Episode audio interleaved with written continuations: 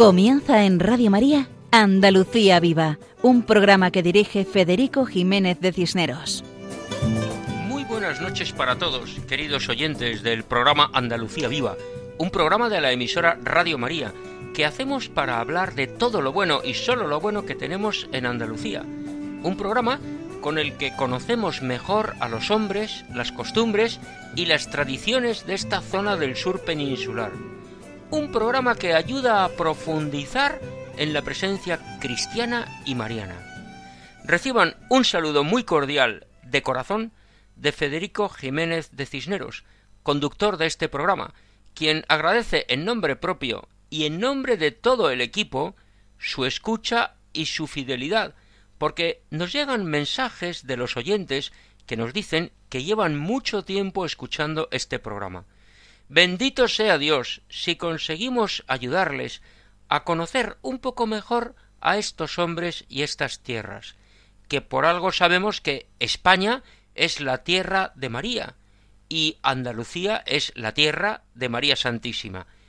Por si cabe decir algo más del amor a la Virgen que se respira por aquí. En toda España se ama a la Virgen, pues en Andalucía, que es región española, esa devoción mariana es eje vertebrador del andaluz. Pensemos en esa cantidad inacabable de ermitas, imágenes, romerías, nombres, expresiones. Tras el saludo, unas palabras dirigidas a nuestro Padre Dios, palabras de agradecimiento por todos los bienes recibidos y pidiendo la claridad de ver su mano en todo lo que nos sucede, y palabras de súplica y petición por todas las necesidades materiales y espirituales, con la confianza de saber que nuestro Padre Dios se ocupa y cuida de nosotros. Queremos tener una petición especial por los más débiles y necesitados, por las personas que necesitan experimentar el amor de Dios en sus vidas, y para eso el Señor cuenta con nosotros, para que seamos sus manos y sus pies. Que Dios ponga en nuestros corazones los deseos de hacer su voluntad y cumplirla. Por los enfermos y ancianos, por las personas que los cuidan, por los descartados y marginados, por los niños los jóvenes y los adolescentes, por las mujeres y por los padres de familia, por los matrimonios, por los abuelos, por todos ellos pedimos a Dios para que los llene de fortaleza y sientan la paz y la alegría de saberse amados por Dios. Nuestro programa tiene una dirección de correo electrónico con el nombre del programa andaluciaviva@radiomaria.es. Ahí es donde recibimos los correos de nuestros oyentes, a los cuales agradecemos todos sus mensajes.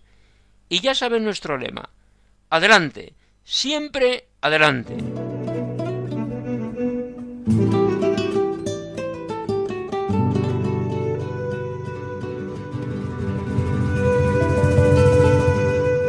El programa de esta madrugada, que es la edición número 102, tiene los siguientes contenidos. En la primera parte escuchamos la sección dedicada a los lugares sagrados de Andalucía.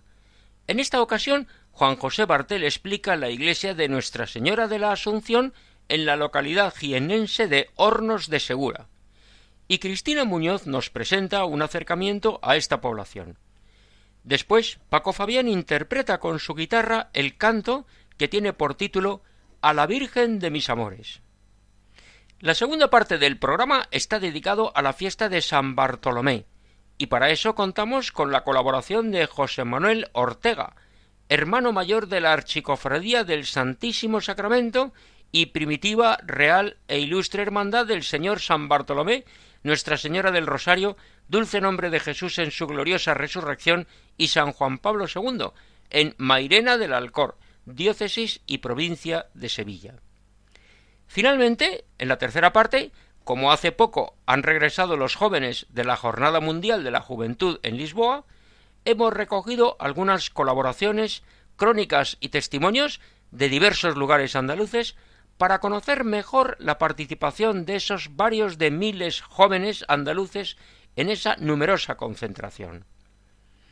Comenzamos con la primera sección del programa de hoy.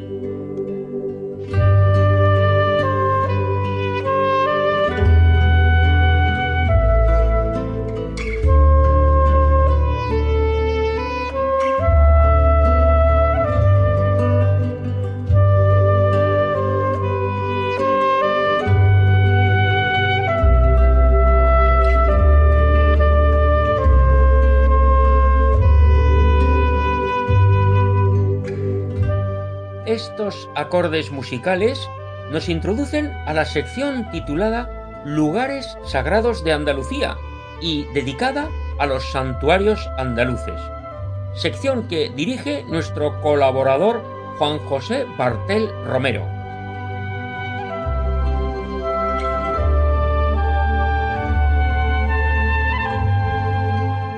Hola amigos de Radio María. La villa de Hornos de Segura, en la provincia de Jaén, posee una parroquia bajo la advocación de Nuestra Señora de la Asunción, perteneciente al arciprestazgo de Orcera. Se alza en la plaza del ayuntamiento, encontrándose ahogada en cierta manera por algunas construcciones que impide recorrerla por el exterior en todas sus dimensiones. La iglesia posee una sola nave y dos cuerpos adosados a ambos lados, penetrando en los mismos a través de dos arcos de medio punto con molduras renacentistas. Uno sirve para la sacristía, hoy capilla del Santísimo, con cubrición adintelada, mientras que el otro, al parecer antiguo batisterio, hoy la sacristía, se cubre con una bóveda gótica estrellada con sus diagonales y terceletes. La nave queda cubierta toda ella con tres bóvedas góticas estrelladas simples con sus terceletes, destacando la del presbiterio por su mayor riqueza de composición. Las nervaduras recaen en unos arcos de medio punto que tienen continuación en unas elevadas medias columnas adosadas a los muros que acaban en basamentos con molduras góticas. En la cabecera lo hacen en una especie de ménsula al igual que en los pies, en donde se abre en el grueso del muro un ventanal gótico de imitación a semejanza con el que existe en el lado derecho junto al presbiterio. A ambos lados de la nave se abren dos capillas, cubiertas las cuatro con bóvedas góticas descansando en ménsulas. La segunda de la izquierda hace las veces de entrada al templo y es donde se encuentra el cancel que da salida a la portada plateresca en el lado norte de la plaza de la Rueda. La ubicación actual de la portada es distinta a la original, que se situaba dos capillas a la izquierda.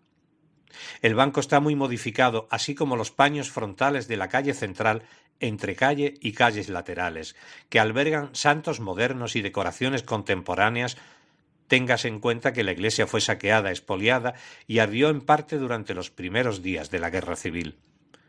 De finales del siglo XVI Está compuesto en su primer piso por columnas con capiteles jónicos, el segundo por columnas de capiteles corintios, terminando las calles laterales con frontones triangulares con entablamento clásico. En el ático, un Cristo moderno sustituye a lo que debió ser un Calvario. En él y a los pies del Cristo tenemos la inscripción que nos informa de sus constructores y materiales del año 1589. Exteriormente posee buenas proporciones a las que contribuyen los cuerpos de la sacristía, del antiguo batisterio y las capillas. Recorre todo el templo un alero de gotas góticas, alero de la nave. Tiene dos contrafuertes que ejercen la función de sostener el empuje de la bóveda de la capilla mayor. En su lado del techo tenemos la única portada de entrada a la parroquia, que se encuentra muy mutilada. Es una de las primeras muestras del prateresco en la provincia de Jaén. Está compuesta por un arco de medio punto cuyas dovelas se hallan decoradas con molduras renacentistas y con motivo central en cada una de ellas por querubines. Tras la cornisa, adornada con una decoración de bolitas, tenemos restos de lo que debió ser el primitivo friso corrido con motivos renacentistas, de los que aún quedan algunos restos, una hornacina sin imagen y un pequeño frontón completan esta interesante portada de la primera mitad del siglo XVI, pero contaremos que está adornada con doce, con doce caras de ángeles o virtudes y con dos medallones en las enjutas con bustos de Santa Catalina de Siena y Santo Domingo de Guzmán. La torre sobresale en el conjunto del templo por su suave y sencillo trazado, dándole sin embargo prestancia y belleza al mismo. De sillares y maciza hasta el cuerpo de campanas, a donde se accede a través de una escalera de caracol renacentista. El cuerpo de campanas está compuesto de cuatro huecos de medio punto y sencillo dobelaje para las campanas, donde repican la campana de San Roque, la de la Virgen de la Asunción y la campana de Santa Cecilia. La torre se remata con una artística crestería gótica en parte desaparecida y necesitada de restauración, destacando las gárgolas. La iglesia es de construcción sencilla y de gran belleza, respondiendo al tipo de construcción militar propia de la Orden de Caballería de Santiago. En ella trabajó el cantero Juan de Mújica entre 1523 y 1549. En esta iglesia se encontró un jarrón medieval que actualmente se expone en el Museo Arqueológico Nacional, que está fabricado con arcilla blanca, el fondo es blanco y la decoración azul. Se le conoce como el jarrón de la Alhambra. En su archivo se conserva el fuero de pergamino otorgado a la villa por Fernando III en 1245 y en su platería encontramos, entre otras, una pieza de cruz procesional de plata en su color natural, un cáliz de plata en su color natural del finales del siglo XVI y principios del XVII, crismeras de plata del siglo XVI, que de algún modo se libraron del salvaje espolio cometido en julio de 1936. A lo largo de los años, hay una figura clave en el proceso de restauración que se ha ido llevando a cabo, por lo que hay que destacar a su párroco don Victoriano Martínez Martínez, que además es hijo del pueblo. Él ha sabido transmitir a su feligresía la importancia del templo y de su historia a través de muchos siglos. Ha conseguido junto a sus feligreses hacer reformas en el templo hasta conseguir el esplendor que tiene actualmente. Y hasta aquí nuestro humilde homenaje a la iglesia de Nuestra Señora de la Asunción en Hornos de Segura, Jaén. Hasta el próximo programa, si Dios quiere, amigos de Radio María. Agradecemos a Juan José Bartel la explicación de la iglesia de Nuestra Señora de la Asunción en Hornos de Segura, provincia y diócesis de Jaén. Como imaginamos que pocos oyentes conocen esta población, nos vamos a permitir decir algo. Para ello contamos con la colaboración de Cristina Muñoz, que nos acerca a este municipio jienense. Adelante, Cristina. Un saludo para todos los oyentes. Efectivamente, Hornos de Segura es un municipio que se encuentra en la comarca de la Sierra de Segura, dentro del Parque Natural de las Sierras de Cazorla, Segura y Las Villas. Destaca por sus paisajes naturales, donde abundan los pinares y un embalse que tiene el nombre del Tranco. Las casas se levantan en torno a una gran peña, coronada por el castillo, y conserva elementos típicos de la antigua villa medieval. Actualmente la población de Hornos de Segura no llega a los 800 vecinos. La economía gira en torno al olivar, el aprovechamiento forestal, la caza y la pesca, y sobre todo el turismo. La patrona de Hornos de Segura es la Virgen de la Asunción, que da nombre a la iglesia parroquial y al colegio de la localidad. Agradecemos la información proporcionada por el padre Victoriano Martínez Martínez, que es el párroco de Hornos y además nacido precisamente allí, que nos ha contado que esta población ha estado ligada desde el siglo XIII a la Orden de Santiago y pertenecido a la diócesis de Cartagena, y desde el siglo XIX a la diócesis de Jaén. En el escudo de Hornos aparece la Cruz de Caravaca, cuyo santuario se encuentra a poco más de cien kilómetros. La iglesia siempre ha estado bajo la advocación de la Virgen. Primero se llamó Iglesia de Santa María, después de Nuestra Señora la Virgen María, después de Nuestra Señora de los Ángeles y desde el siglo XVIII de Nuestra Señora de la Asunción. Por eso han estado de fiesta estos días, porque la fiesta ha sido el día 15 de agosto. Coincide la fiesta de la Asunción con la de San Roque, santo protector de las epidemias de peste. Otras fiestas locales importantes son la de San Antón en enero, patrón protector de los animales que ayudan a los vecinos en el trabajo. También celebran una romería bajo la advocación de la Virgen de Fátima, que cuentan tiene sus orígenes a mediados del siglo XX, cuando llegó una imagen de la Virgen de Fátima donada por la maestra Ángela Blanco, que trabajaba en una aldea y pidió al párroco que se llevara hasta allí la imagen de la Virgen y que se oficiara una misa para poder cumplir con el precepto del cumplimiento pascual, y para que los niños de la aldea y los cortijos colindantes pudieran hacer la primera comunión. Preciosa historia que refleja ese entrañable amor a la Virgen y a Jesús en la Eucaristía. Por supuesto, en la Semana Santa se lleva a cabo una emotiva procesión el Domingo de Resurrección, donde tiene lugar el encuentro de María con su Hijo, una vez resucitado.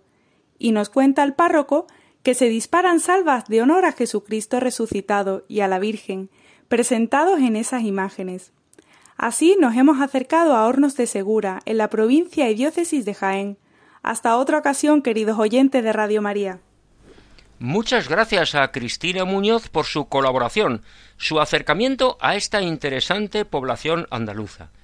Escuchando esta explicación de la localidad y la anterior del templo parroquial, recordábamos que hace unos días hemos celebrado la fiesta de la Asunción de la Virgen, una fiesta grande, porque tiene un gran arraigo popular. En muchos pueblos andaluces y españoles, esa fiesta se conoce como la Virgen de Agosto, y en todas partes se celebra con cariño. Son numerosas las procesiones que sacan a la calle la imagen de la Virgen. Muchas iglesias andaluzas tienen el nombre de Nuestra Señora de la Asunción. Incluso hay colegios, residencias y congregaciones religiosas que tienen este hermoso nombre.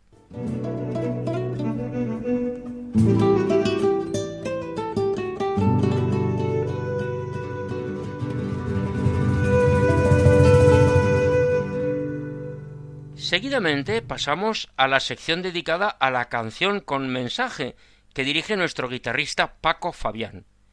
En esta ocasión nos trae una canción especial, si cabe hablar de canción especial, porque la verdad es que todas las canciones de Paco son especiales y están llenas de amor y agradecimiento a Dios y de alegría para todos.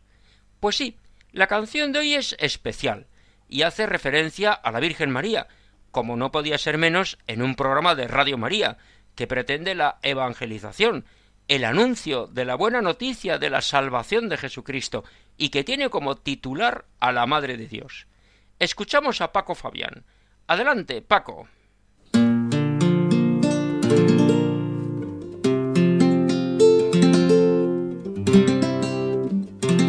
Apreciados amigos de Radio María, muy buenas noches.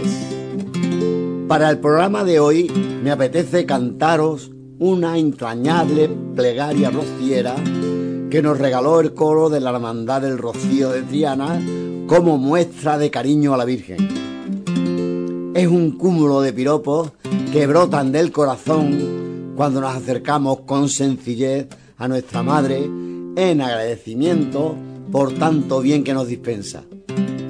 Va para ella y va también para todos ustedes. Yo le canto a la Virgen de mis amores, alegría de tantas generaciones. Al misterio de su rostro, mezcla de mar y de flores, a su serena belleza, inspiración de canciones, a su mirada tranquila, siempre mirando pa'l suelo, a la gracia de su cuerpo y a su sonrisa de cielo, a su panal de dulzura y a su negrísimo pelo, que cuando va de pastora la asoma bajo el sombrero, de canto a la Madre Eterna, a su carita de seda, bonita como ninguna, brillante como una estrella. Está sin mancha su alma y tan clara su belleza que hasta el Espíritu Santo se prendó de su pureza y le ofreció a la señora y le ofreció a la señora el mejor de los regalos, su nombre Blanca Paloma. Está sin mancha su alma y tan clara su belleza que hasta el Espíritu Santo se prendó de su pureza y le ofreció a la señora y le ofreció a la señora el mejor de los regalos, su nombre Blanca Paloma, el mejor de los regalos, su nombre Blanca Paloma. Agradecemos a Paco Fabián la interpretación de esa preciosa canción oración dedicada a la Virgen María. Con esto pasamos a la segunda parte del programa de hoy, en la cual hablamos del apóstol San Bartolomé, para conocer algo de su culto y devoción en tierras andaluzas.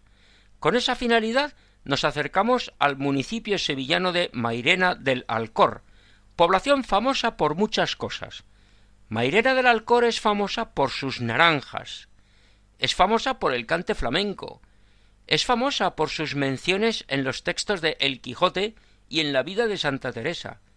Es famosa Mairena del Alcor por sus iglesias de Santa María de la Asunción, de María Auxiliadora, de San Sebastián y la ermita del Cristo de la Cárcel, donde se venera un icono al que se tiene especial devoción.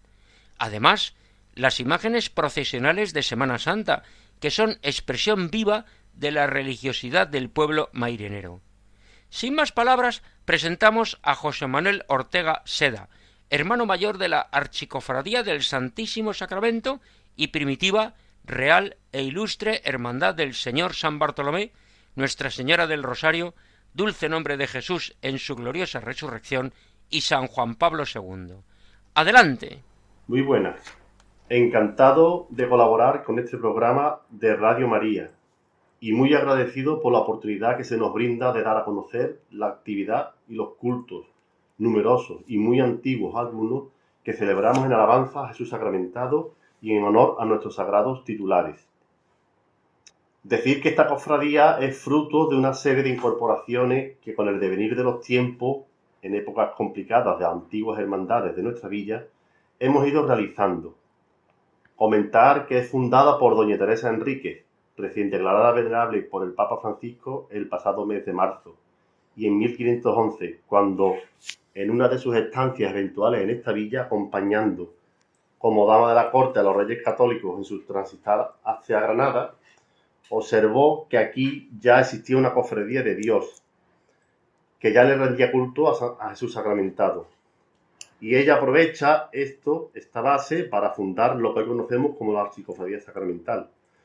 De hecho, conservamos cuatro de las seis varas de plata del palio del Santísimo Sacramento, el viril de plata sobre, sobre dorada y uno de los sellos de bronce con el que venía lacrada la caja donde llegó el mencionado viril.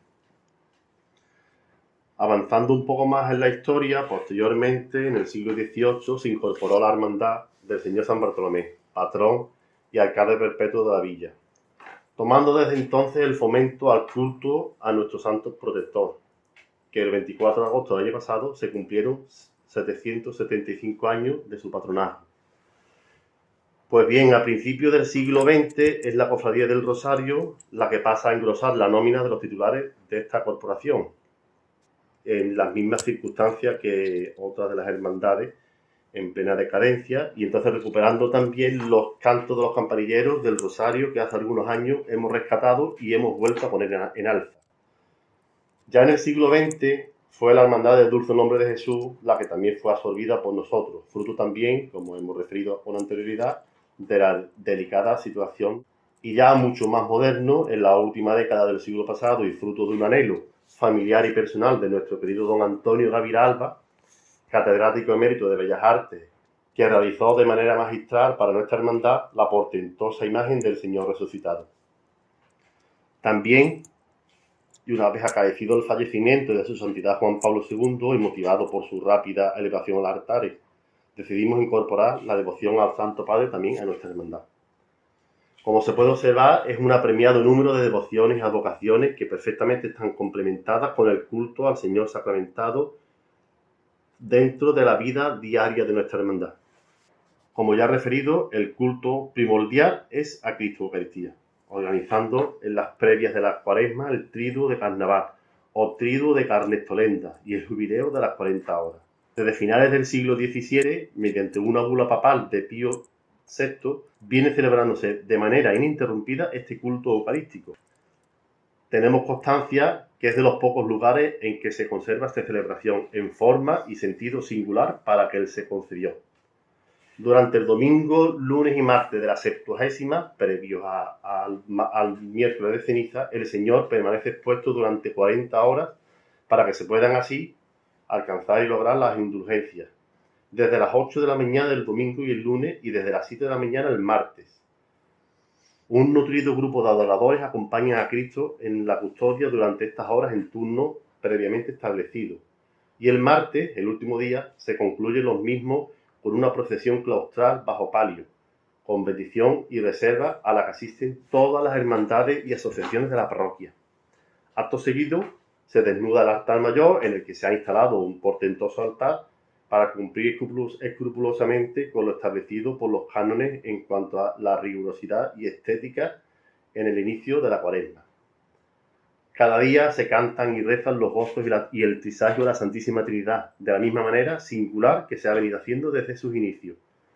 Somos encargados cada año de instalar el monumento para el Jueves Santo en la capilla sacramental que poseemos en nuestro templo parroquial, en el que de manera solemne y sobria se reserva al Señor los oficios del Jueves Santo en la tarde donde sufre los padecimientos de la pasión y muerte. También participan en este traslado solemne las hermandades y asociaciones de nuestra parroquia, que una vez finalizado el mismo, permanecen adorándolo y velándolo con turnos especiales hasta que a las 12 de la noche, que es una tradición, se apaga por completo el monumento y se queda solamente con la velita roja del sagrario. El Viernes Santo, ya de una manera más personal, se medita delante del sagrario sobre la pasión de Cristo en una hora santa.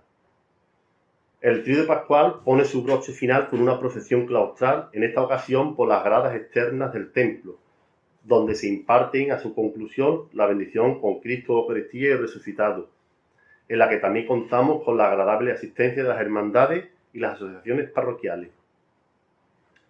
Una vez concluida la cincuentena pascual, celebramos el trío preparatorio a la solemnidad del cuerpo y sangre de Cristo, los tres días que anteceden a esta gran fiesta del Corpus.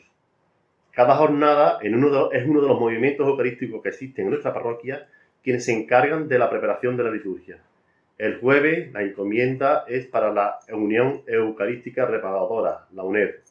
El viernes somos nosotros, la Psicofadía Sacramental, quienes se encargan de preparar la liturgia. Y el sábado, la adoración nocturna, que también aprovecha y realiza su vigilia extraordinaria del Corpus Christi. Ya el domingo del Corpus, triunfante jornada eucarística, somos los encargados por delegación parroquial de organizar la procesión eucarística, donde desfilan y procesionan algunos de nuestros titulares y la imagen de Santa Ángela de la Cruz de la Hermandad de nuestro Padre Jesús Nazareno de nuestra villa. El Señor, en la custodia, el principal de ese día, eh, pues realiza, realiza su procesión en esta custodia, como comentamos, que está realizada en madera policromada, muy curiosa, dorada y plateada, que fue construida, fue realizada por eh, Bernardo Simón de Pineda en el siglo XVIII, contando con las imágenes de la fe, la Inmaculada Concepción y los cuatro evangelistas, todas ellas obras de Pedro Roldán y que procesiona, como hemos dicho, bendiciendo las calles y hogares de, nuestra feligresía que se afanan en adornar con sus mejores galas sus fachadas y poniendo y montando altares ricamente instalados por las hermandades de nuestra parroquia. Ya por último, para concluir la enumeración de la actividad eucarística, todos los jueves del año se expone el Santísimo Sacramento por las tardes en el Templo Mayor. Durante el resto del año existe una capilla de oración permanente durante los días laborables desde las 10 de la mañana hasta las 7 de la tarde de manera ininterrumpida. Los terceros viernes de cada mes se celebra la vigilia ordinaria de la adoración nocturna y cada primer viernes de mes un grupo de feligreses realizan un ejercicio de reparación ante el Santísimo por los agravios que contra su santo nombre se cometen. Pasando a hablar sobre los cultos que a nuestros sagrados titulares celebramos, cada 3 de enero tiene lugar la función solemne en honor al dulce nombre de Jesús, una talla perteneciente a la hermandad y que es de escuela montañesina, como bien referido, eh, desde el último tercio del siglo XX. Preferentemente, durante la octava de Pascua celebramos el trido glorioso al Señor resucitado, concluyendo con la función principal y el rezo del Via Lucis. El propio domingo de Pascua, como hemos referido, realiza su salida procesional por las calles de nuestra villa. La bendita imagen de Cristo resucitado, que fue, como hemos comentado, realizada por don Antonio Gaviralba en el año 2000 y que lleva procesionando desde el año 2009. A finales de verano celebramos el trido y función y salida procesional del patrón y alcalde perpetuo de la villa, el señor San Bartolomé.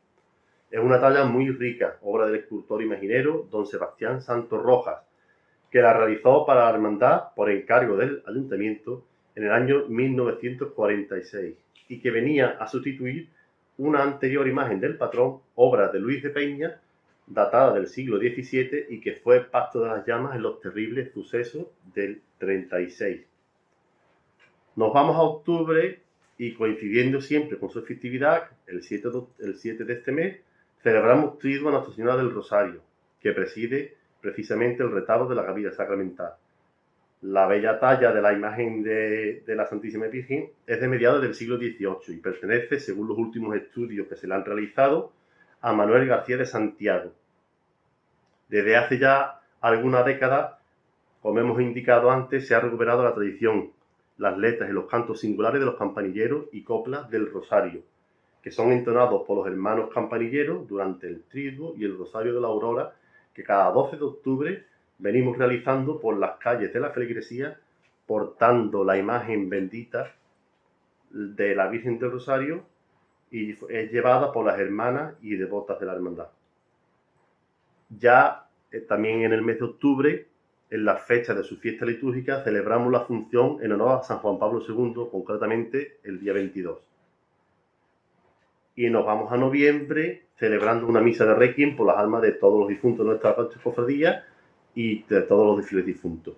Muchas gracias a José Manuel Ortega por su detallada explicación de los cultos que desarrolla la Hermandad de San Bartolomé en Mairena del Alcor. Sabemos que este año es año jubilar para esta hermandad. Sería bueno saber cómo se ha organizado y su significado. Pues bien, referimos con anterioridad que desde el 24 de agosto de 2022 hasta este próximo 24 de agosto, en pocos días, venimos celebrando un año jubilar que desde la Penitenciaría Apostólica de la Santa Sede se nos ha concedido a la Hermandad, a la Parroquia y a la Villa de Mairena del Arcor.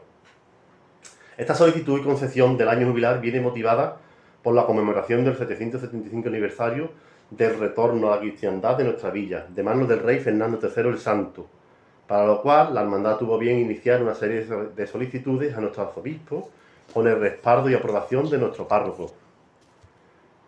Desde que esta junta cedió al gobierno de la hermandad a finales de 2019, era un deseo preparar unos cultos y actos acordes a la devoción que San Bartolomé ha disfrutado a lo largo de los siglos en nuestra villa, viéndose mermada en las últimas décadas debido al auge económico social y a las fechas complejas de su celebración por caer y coincidir con el periodo vacacional.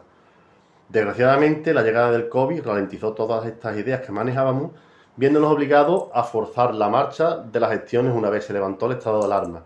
Aún así, nos sentimos muy satisfechos del punto al que estas celebraciones han llegado. Por supuesto que este año jubilar, desde una perspectiva espiritual, creemos que es de lo que mayor relevancia y trascendencia se ha celebrado en nuestra villa y en nuestra parroquia, en la historia al menos que conocemos. Y así se ha venido desarrollando durante todo este año.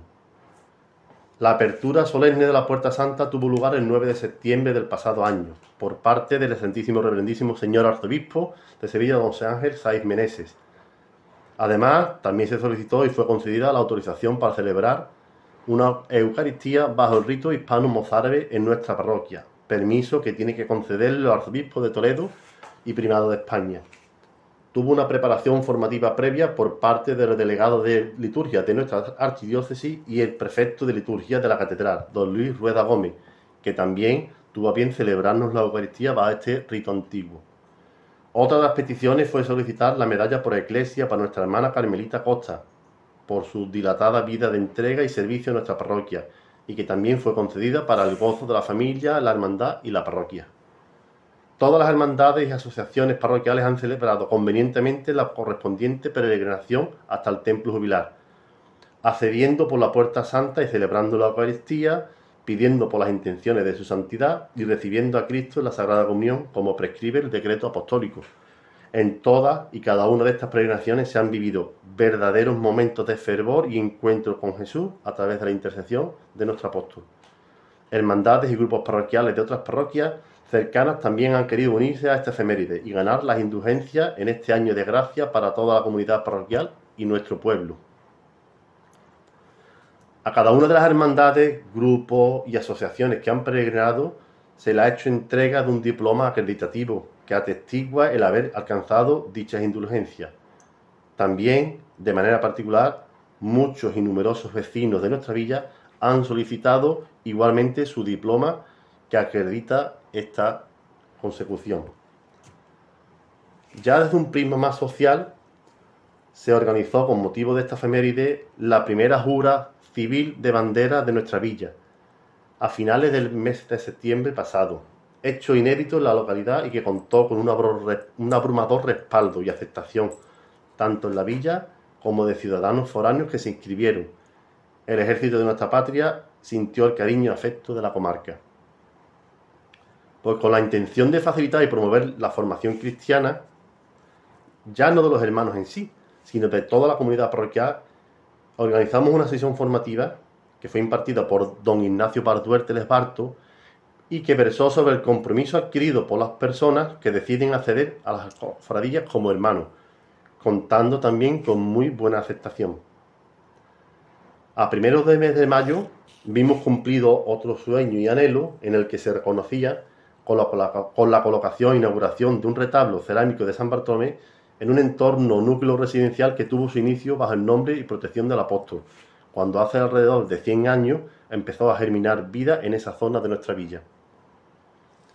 La banda municipal de nuestra villa también ha puesto los sones musicales a esta efeméride interpretando piezas costumbristas y militares en algunas actuaciones a lo largo del año jubilar. A finales del mes de octubre, con la, con la colaboración de la Delegación de Cultura de nuestro ayuntamiento, vamos a celebrar unas jornadas de historia local que van a versar en su mayoría sobre la propia historia, la devoción y la imagen de nuestro patrón.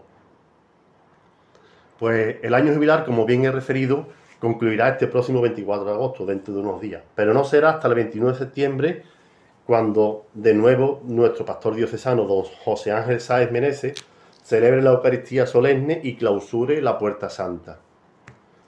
Será entonces en el último trimestre del presente año cuando en un anuario que recoja todos y cada uno de los actos que hemos organizado, que especialmente dedicaremos y publicaremos, se dé cabida a todos los cultos y actos celebrados como hemos referido y que de alguna manera quede constancia de forma agrupada de este año lleno de gracia, júbilo y gozo. Pues ya conocemos la importancia del año jubilar de esta hermandad de San Bartolomé en Mairena del Alcor y las muchas y variadas actividades. Por todo ello, enhorabuena.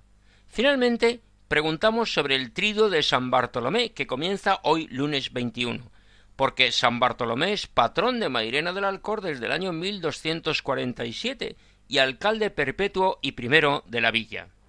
Pues sí, hoy comenzamos, hoy 21 de, agosto, comenzamos el trido al Señor San Bartolomé, según tenemos recogidos en regla.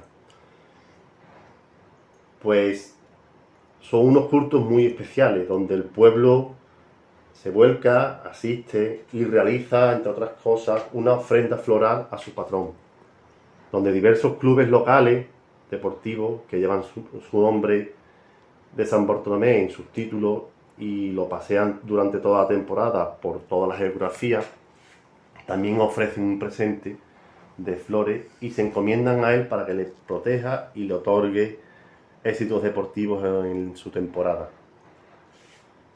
En la función principal, el día de su festividad, el 24 de agosto, asisten las autoridades civiles, judicial y militares a la propia función y participan en la procesión posterior que se lleva a cabo. Todas las hermandades y el Consejo Local asisten corporativamente portando sus insignias. Y este año, con motivo de este 775 aniversario, a iniciativa de las propias hermandades, han decidido obsequiar a San Bartolomé con un soplillo o una corona o aro de santidad y del cuchillo que es que porta la imagen y que es el atributo y signo del martirio. Estos cultos han gozado siempre de una vitalidad y un fervor donde el pueblo históricamente se ha sentido identificado y protegido por el apóstol, a pesar de que los avances sociales es una cita obligada de cada mairenero con su patrón en estas fechas. Muchas gracias a José Manuel Ortega Seda por su colaboración con el programa Andalucía Viva. Deseamos el mayor fruto evangelizador para esta hermandad y nuestra felicitación por tanta cosa buena. Nos despedimos de Mairena del Alcor, en la provincia y diócesis de Sevilla, y pasamos a la tercera parte del programa de hoy, dedicado a la JMJ porque varios miles de jóvenes andaluces han peregrinado a Lisboa y allí han estado. Para muchos de ellos ha sido una experiencia que ha marcado su vida. Por eso comenzamos esta última parte escuchando el himno oficial de la JMJ de Lisboa.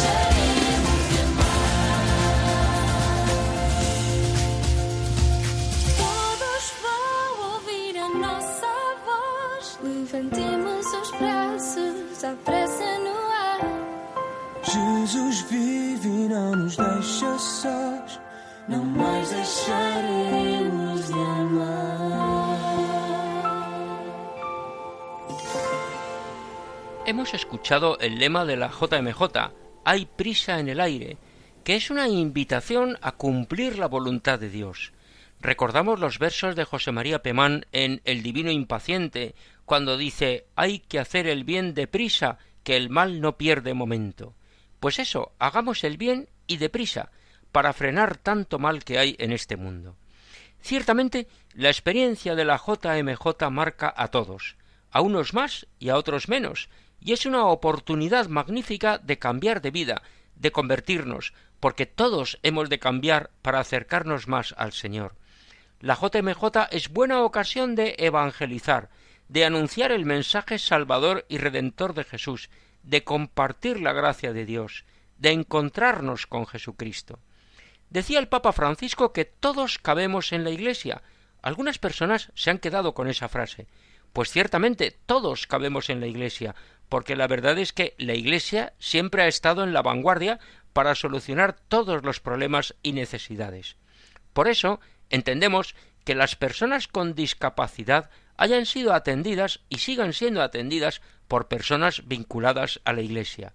Como prueba de ello tenemos el testimonio de Rebeca, una joven de la diócesis de Asidonia Jerez con discapacidad que ha tenido la inmensa suerte de poder vivir durante esta semana pasada la Jornada Mundial de la Juventud en Lisboa, junto a jóvenes de todo el mundo.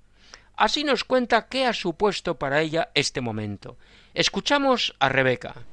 Hola, soy Rebeca, tengo 17 años y tenía muchas ganas de ir a la JMJ. Me he encontrado en, en fraternidad con más hermanos y he tenido eh, vivencias muy bonitas con los apóstoles de Juan Pablo II y todos los días el Señor nos ha regalado bendiciones.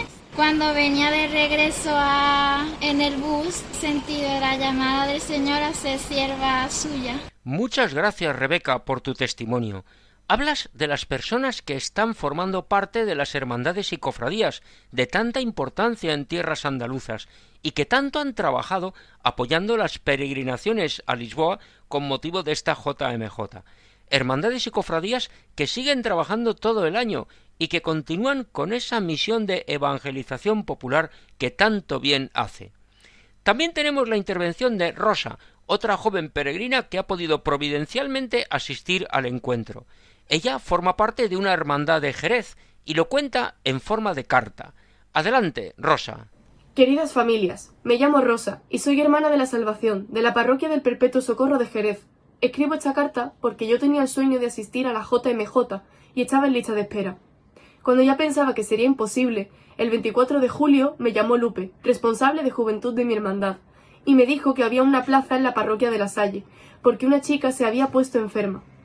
Al día siguiente, mi padre y yo hablamos con el seminarista Pablo Mula y él nos puso al día de todo y nos ayudó como solo hacen los hermanos. La joven enferma se llama Mercedes Camacho y su padre, Eugenio, es íntimo amigo de mi padre. Desde que lo supe, me uní a las plegarias de las muchas personas que están rogando por la recuperación total de Mercedes. Y una vez más, la providencia del Señor trazó un camino inesperado, en el que he podido asistir a la JMJ. He visto y escuchado al Santo Padre Francisco, y me he sentido cuidada y muy querida por las bellas personas de la parroquia de la Salle, a quienes no conocía, y he rezado cada día por la salud de Mer, junto a jóvenes de todo el mundo en Portugal. Estoy segura de que Dios la va a recompensar con una total recuperación, y con esa intención sigo y seguimos rezando por Mercedes. Espero tener la oportunidad de conocerla y darle un gran abrazo, porque estos días en Portugal he sentido dos corazones latiendo a la vez, el mío y el de Mercedes Camacho. Cada día tengo más claro que lo más importante es la salud, y que es lo que os deseo, salud y más salud. Un gran abrazo y que Dios os bendiga y os cuide muchísimo a todos. Muchas gracias. Muchas gracias a Rosa por tu intervención y deseamos que todas las cosas buenas de este encuentro de la JMJ permanezcan en vuestras vidas. Como hemos escuchado tantas veces, lo importante es el encuentro con Cristo, el encuentro con la persona de Jesucristo, que está realmente vivo en la Eucaristía, porque sólo Él puede cambiar nuestra vida. De Jerez a Sevilla, escuchamos ahora el testimonio de Regina. Hola, soy Regina y después de la JMJ de Lisboa quería dar gracias a Dios por enseñarnos la capacidad de maravillarnos continuamente, sobre todo a través de la mm, comunión con los demás y a través de los sacramentos, porque al final es indiferente que mm, vivamos la fe con un pequeño grupo en nuestra parroquia que con miles de personas de todo el mundo. Al final es indiferente que celebremos la Eucaristía en una pequeña iglesia perdida en un pueblo que mm, con el Papa ante millones de personas porque el Señor es siempre el mismo y siempre es igual de grande. Entonces, ojalá nunca perdamos la capacidad de maravillarnos y de impresionarnos como hacen los niños. Muchas gracias a Regina por tu testimonio. Escuchamos ahora a Luis, otro sevillano que ha asistido por primera vez a la Jornada Mundial de la Juventud. Hola, buenas tardes. Soy Luis López Candau, tengo 16 años. He ido a la JMJ con la Real Parroquia Santa María Magdalena, que está situada en el centro de Sevilla, y quería, y quería contar mi testimonio acerca de la JMJ y los frutos que me ha, que me ha dado. Yo soy una persona que gracias a, a, la educación que he recibido de mis padres, pues voy a misa todos los domingos y fiestas de guardar. Y gracias al colegio en el que estoy, que pertenece a los Day, esta tabladilla, pues puedo tener un, un, cura para confesarme todas las semanas. Pero a pesar de esto, yo nunca he sido una persona a la que le haya gustado la misa, a la que le haya llenado ir a misa. Siempre he ido, sea por obligación, y la verdad es que hay veces que me he aburrido. Y en esta JMJ creo que he encontrado momentos en los que estar con Dios y no aburrirme y tener ganas de hablar con Él. Y también otra cosa que me llevo de esta JMJ, otro fruto que creo que me ha dado el Señor, es la gente. La verdad que hemos conseguido crear un grupo muy compacto, un círculo muy cerrado en el que nos hemos podido contar todo. Hemos, hemos tenido noches de compartir todo lo que hemos vivido en esta JMJ y también creo que voy a contar una anécdota que me pasó con un, con un amigo mío que conocí, he conocido en la peregrinación, que se llama Juan Bravo. Y pues nada, un, el día que fuimos a Fátima, el tercer día que llegamos a Portugal, que estábamos en la peregrinación, pues fuimos a, la capeliña y pues una vez allí nos, sentamos todos a rezar, nos pusimos de rodillas y tal. Y pues yo vi que él y yo nos quedábamos más tiempo que los demás. A lo mejor estuvimos allí cosa de 40 minutos. Me sorprendió ya que ninguno de los dos somos una persona que nos encanta rezar. Entonces, pues de, de repente empezamos los dos a. nos emocionamos los dos y empezamos a llorar y pues pues por las intenciones que pide cada uno, ¿no? Y pues hubo yo creo una confianza porque una gran confianza porque nosotros yo nunca había visto llorar llorar a mis amigos. O sea, sí los había visto llorar, pero nunca había sido por estar en oración y estar en contacto con Dios. Siempre había sido por a lo mejor un tropiezo, una caída o algo. Entonces, eso, otro de los frutos que me ha dado la JMJ ha sido la confianza con mis amigos y el círculo cerrado que hemos creado entre todos nosotros. Para terminar, quería agradecer a, a todos los curas que han asistido a la JMJ con nosotros, en especial a Luis María, el cual me ha demostrado una confianza impresionante. Y gracias a él, pues he podido estar mucho tiempo con los demás, mucho tiempo con él, me he podido confesar con él y creo que me ha abierto el corazón y gracias a él he conseguido abrir los ojos y ver más allá de mí. Muchas gracias a Luis por su testimonio. Y se nos acaba el tiempo, pero seguiremos ofreciendo los testimonios que nos llegan al programa para que nuestros oyentes los escuchen en la siguiente edición del programa, porque ahora ha llegado el momento de la despedida. Hasta dentro de quince días, el lunes 4 de septiembre, volveremos, Dios mediante, a la una de la madrugada, una hora menos en el archipiélago canario. Ya saben nuestro correo electrónico andaluciaviva@radiomaria.es. Continúen con la sintonía de Radio María, la emisora que cambia la vida. Muy buenas noches y que Dios bendiga a todos.